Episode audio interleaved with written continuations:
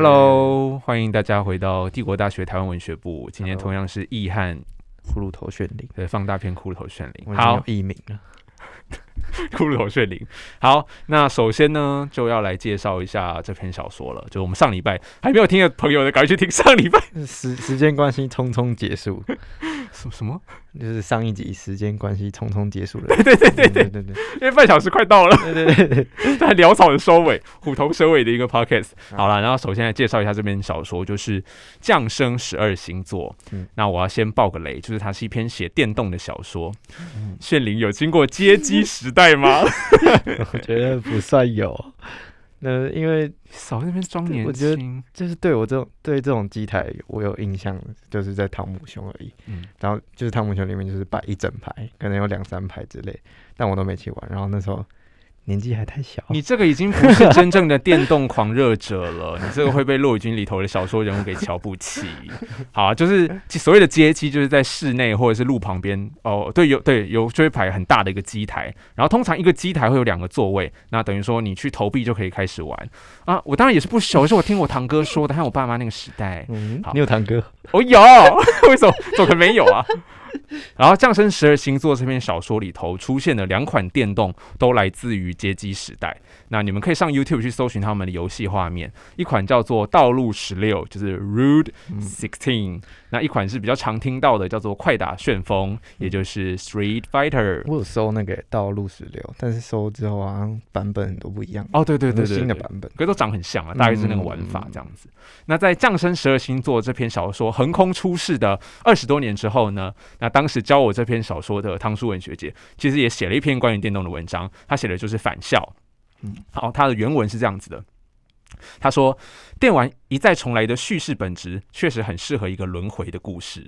对，如果大家知道返校的游戏内容的话嘛，因为他自己本人就是做白色恐怖的文学研究，所以确实这个人也很适合来玩返校。那返校呢，这样子的一款游戏也很适合电玩这个叙事本质。听起来好不错，好想好想去看那篇。”然后，对，你要不要你要不要写一篇？先不用，没有关系。那睡林喜欢电动吗？哦，以前比较喜欢，嗯，然后就是以前就是有一玩电脑的时代，就是大家应该都听过《风之谷》啊，什么跑跑卡丁车，然后抱抱网那时候刚刚刚创立、刚刚红起来的年代，然后这些我都有玩，然后还会。买 Game Boy，然后神奇宝贝啊，马里奥，然后还有就是任天堂，然后后来也出那个双荧幕，双荧幕是上下那种。哦，我知道，对对对，就是 N 那种 NDSL，然后对，然后它的触控面板还是跟手机现在不一样，它是要用指甲去，就是 就是它它的那个触控，我不知道怎么讲，就是它什么烂东西啊？它好像不是用就是温度感测，它是用哦，手机上温度吗？我我不是，我算了，先不要乱讲这个好了。对啊，你小心会被理科的人骂哦。那个不一样啊，那个面板，那个面板，那个面板跟现在也差。就是用大力金刚尺按它，对对对对对对。然后那时候就是一直吵着要跟爸妈说要买，然后都是跟我弟一起吵，然后 最后都会成功。然后 一样的是方节宝贝啊、火影忍者啊、马里奥之类的。然后就是。这双荧幕当然比那 Game Boy 也也是都有都有就质感上的升升级，但是到现在最近这种 Switch 跟 PS 五都没在玩，然后电脑游戏也哦，所以你现在在玩比较没有玩呢，就是手游，嗯。好了，我觉得电动真的是一个很屌还是很逼 的艺术形态。然后它被称为第九艺术嘛，就是整个文本可以让你身临其境。那放在现在可能叫做沉浸式体验的一种艺术形态。所以你可以化身为角色和角色互动，那仿佛变成作者的一个部分。那有时候玩到很长的游戏，真的会想说，哎，文学创作者好像会认真一点哦，就是要掌握好自己的强项哦，不然怎么竞争得过人家？这样。那那我们强项是什么？是不是我们强项就是不符合大众胃口？我想就是装逼和刷优越感，开玩笑的啦。你也开战了？没有没有。好，不过《降生十二星座》这篇公认的经典之作呢，厉害的就是把电动的剧情和玩法都串进小说里头，时值三十年后再读，依然会觉得它非常前卫。嗯，对。那我要稍微介绍一下哈。呃，降生十二星座的短篇小说集，哈，一本书，它二零零五年在硬科重出。那这本小说集的原声是一九九三年的《我们自夜暗的酒馆离开》。那这篇同名的小说，就是我们自夜暗的酒馆离开这篇短篇小说，在新的小说集里头也有收录。那这篇最重要的意义，应该是大家认为骆以军向他的老师，也就是张大春路线的告别。因为在我们自夜暗的酒馆离开这篇短篇小说里头，有一句经典的台词是：为什么你的作品里没有稍微认真一认真一点在悲伤的人呢？不过，至少快三十年之后，我们可以看到这两个台湾重量级的小说家好像有殊途同归的趋势。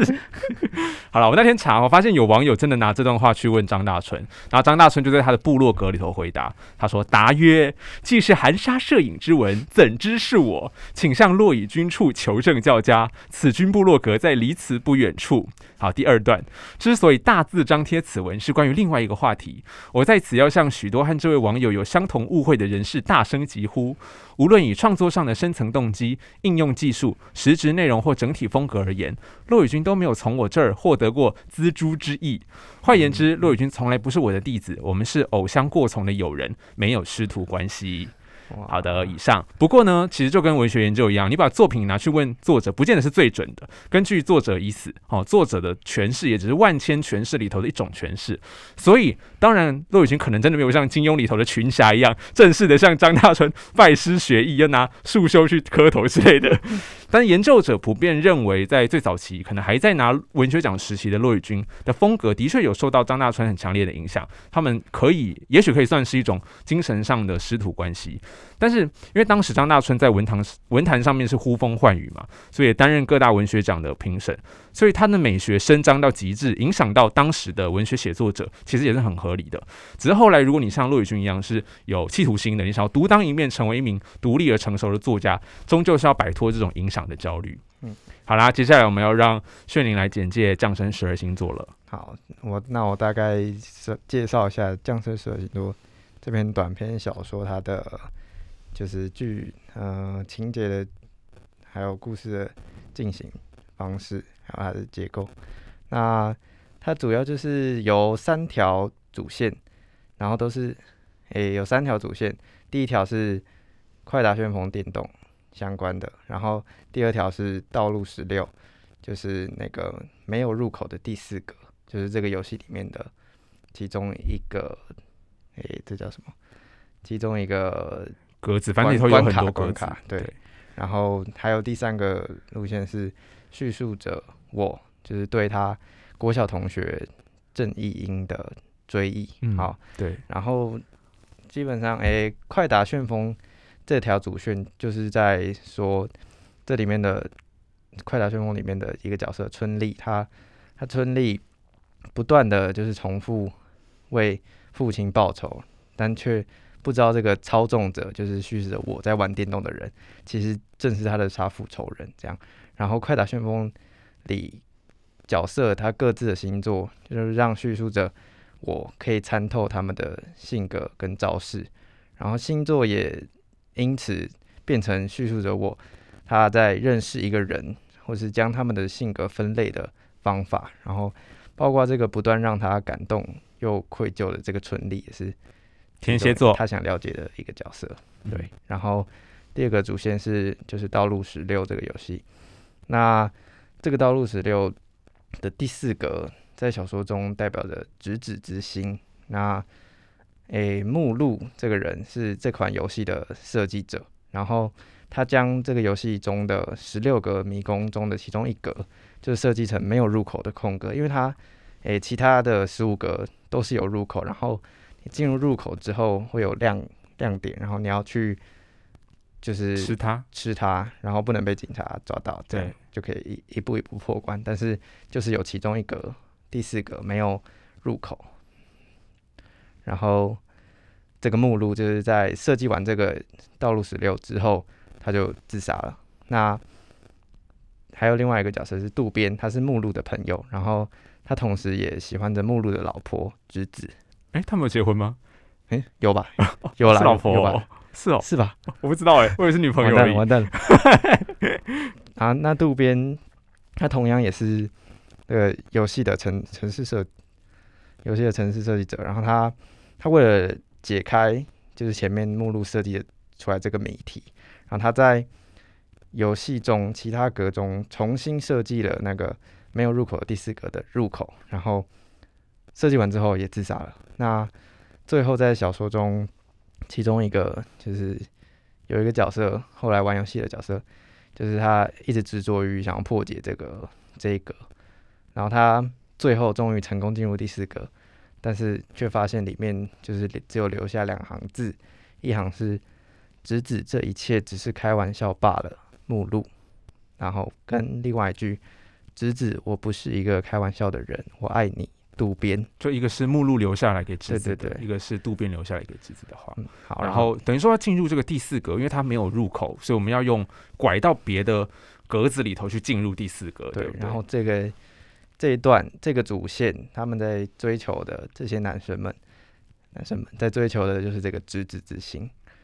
然后，对他们都很想进入执子之心。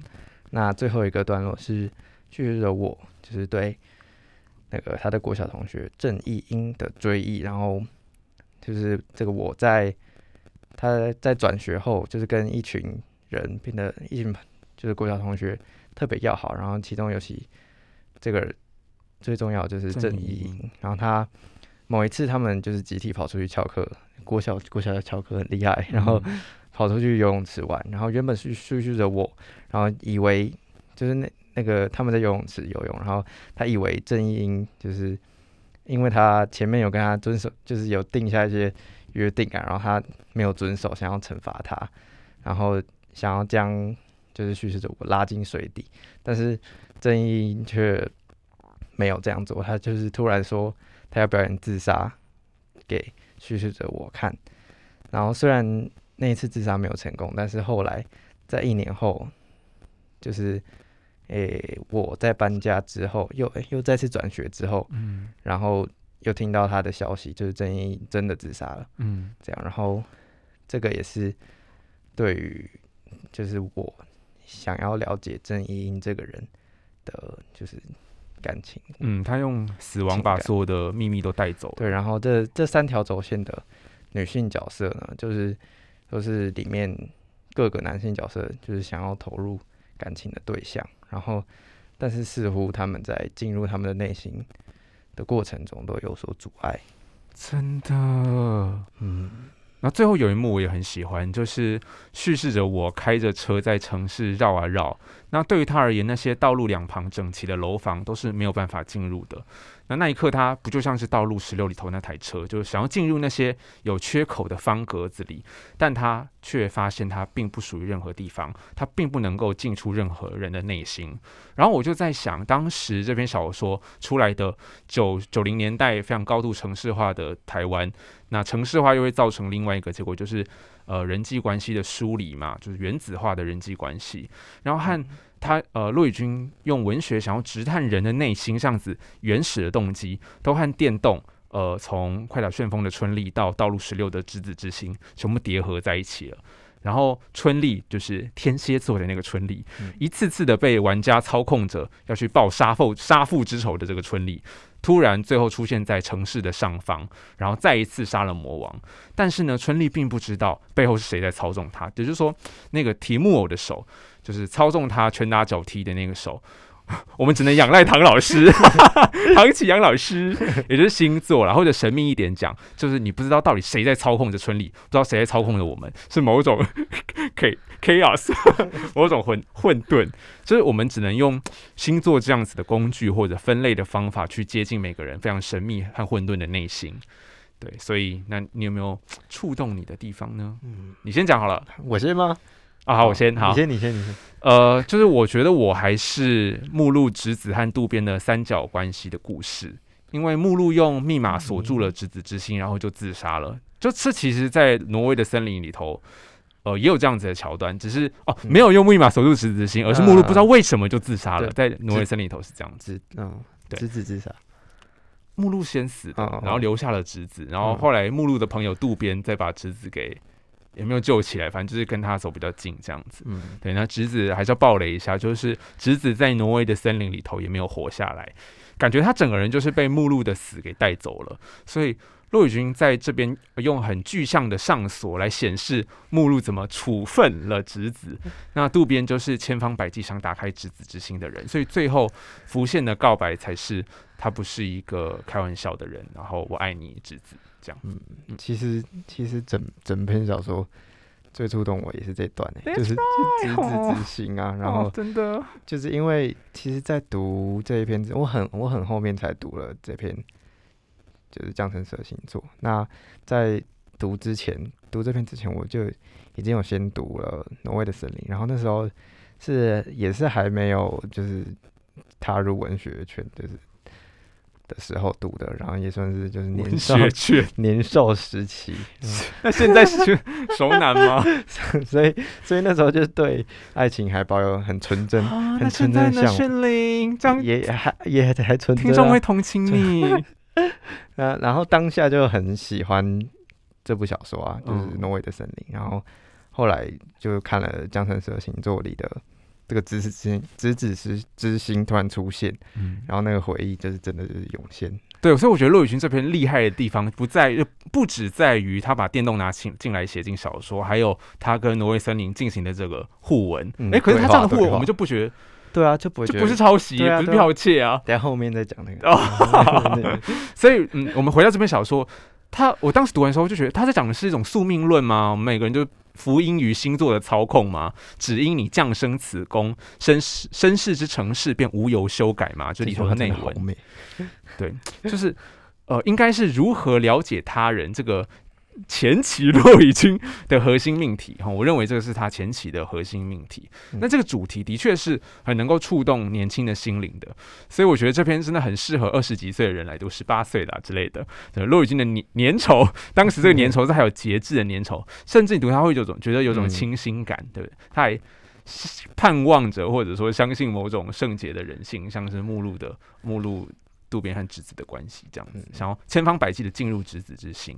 那提到说星座把人分成十二类，或者说星座各自象征着什么属性，其实都是因为太渴望理解别人，很渴望碰触他人的心，所以借助这个工具，这个诠释人类的性格，或者悬一点的话，也许可以说是诠释人类灵魂的一个系统，甚至可能可以触碰人类内心最深层的秘密。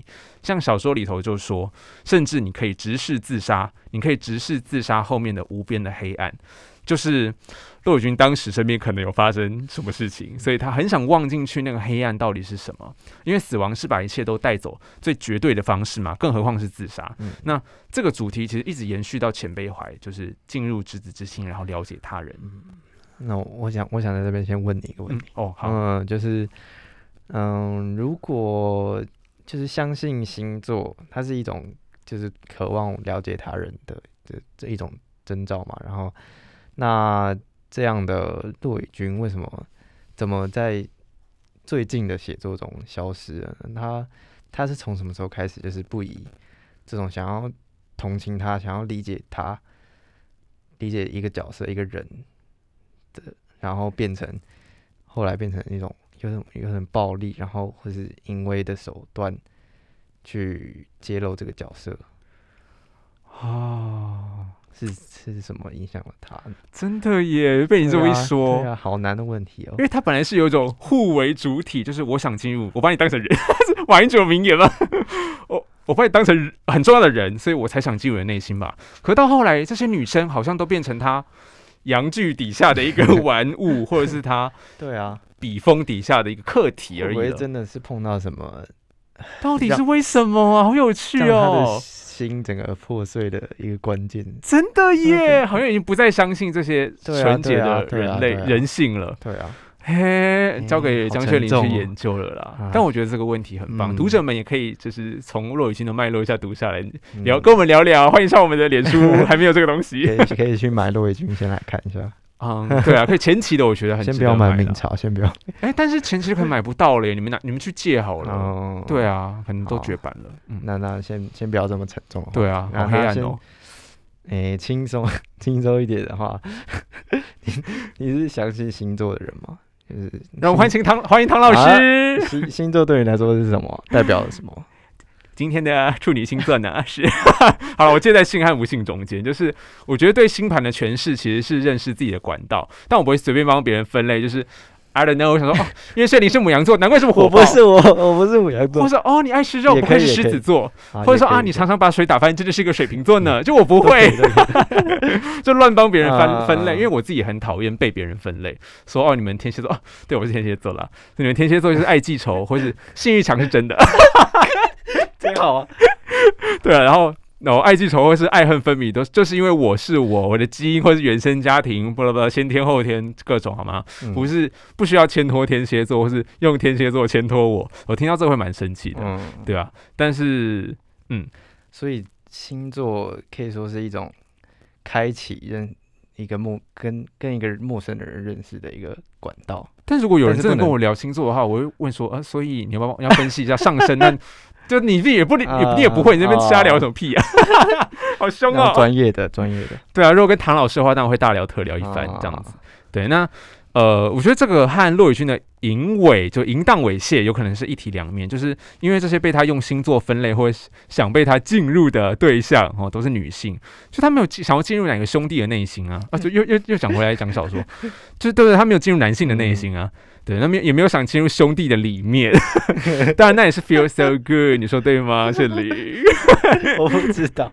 你看目录和渡边双双自杀了哦，但是挪威的森林里头渡边是没有死的啦。对，那可是骆宇君也丝毫没有想进入目录之心或者渡边之心啊，对不对？我当时是很想进入啦，但这有没有可能是骆宇君后期黑化的征兆？还是说我们已经戴着有色眼镜来看他？你看，我们又在要求他说，为什么你只写想进入女性的心，而不想进入男性的心和身体？我是觉得这不是不算是黑化征兆啊，就是 应该他就是一个异性恋男性作家啊，的一种惯性，就是想基本上就是我是异性恋男性，我可能想写小说的时候，一开始的直直直观的架构就是想要了解一个女生角色。哈，你们世界好狭隘哦。没有，好了，我最后问你一个问题，就是你觉得你比较接近直子这一切只是开玩笑罢了的目录，还是直子我不是一个开玩笑的人，我爱你的渡边？你是小说里有认真一点在悲伤的骆以军，还是没有的张大春呢？啊，我我现在应该还是渡边吧，对，就是还是会爱他？但但但我还我要是趁机我们 p 开始在跟女友告哦白。没有没有，但但但我是就是会开玩笑的渡边，就是我觉得开完玩笑之后还是要认真去爱。这个是日本哎动漫的名言，好，开完玩笑还要认真突然变得好中二 啊。然后就是我觉得这种观念，就是也跟我目前自己对最理想的小说的样子也有些类似，就是不管你小说用了多精彩的手法，就是情节多曲折啊，最后你不能没有那个真实的情感核心。Exactly，、哦这个是不是就是黄景树和张大春的差别啊？嗯，就两个，黄景树是不是也被称为后设之神？我不 确定，你不知道后学大 师，我不是后学不大知 道，不是。对，可是终究它里头是有很强烈的，就他想写作的那个情感的核心。那那你你你是目录还是 我想我这把年纪啊，已经到阿姨这个阶段了，我觉得 一切就是随风而逝，开个小玩笑，开个大玩笑。没有了，我当然是很希望我自己还是我知道你是侄子，我是侄子，你怎么知道？我真的很想，我真的是，Oh my gosh！你不要用文学来进入我的内心好不好啊？我真的很希望大家进入我的内心，可是就是没有入口，你要曲曲折折，然后显示你的诚意，才能进入我的第四希望个。希望杜拿那个听众有里面有杜宾跟目录来赶快进入执子之心。好了，好啊，，那 什么啊？所以你要发问了吗？这这段是不是不太需要？好，因为这这边开始就完了，再再瞎聊。对啊，我我们小说已经聊完嘞、对啊，就是我们在讨论那个有没有可能有没有不一样的方式可以就是吸引听众，就是想说可以讲一些跟电动相关的事情，就是都会想听文学的人，到最后又想说，哎、给我开开真认真聊起电动，想说哪个频道啊？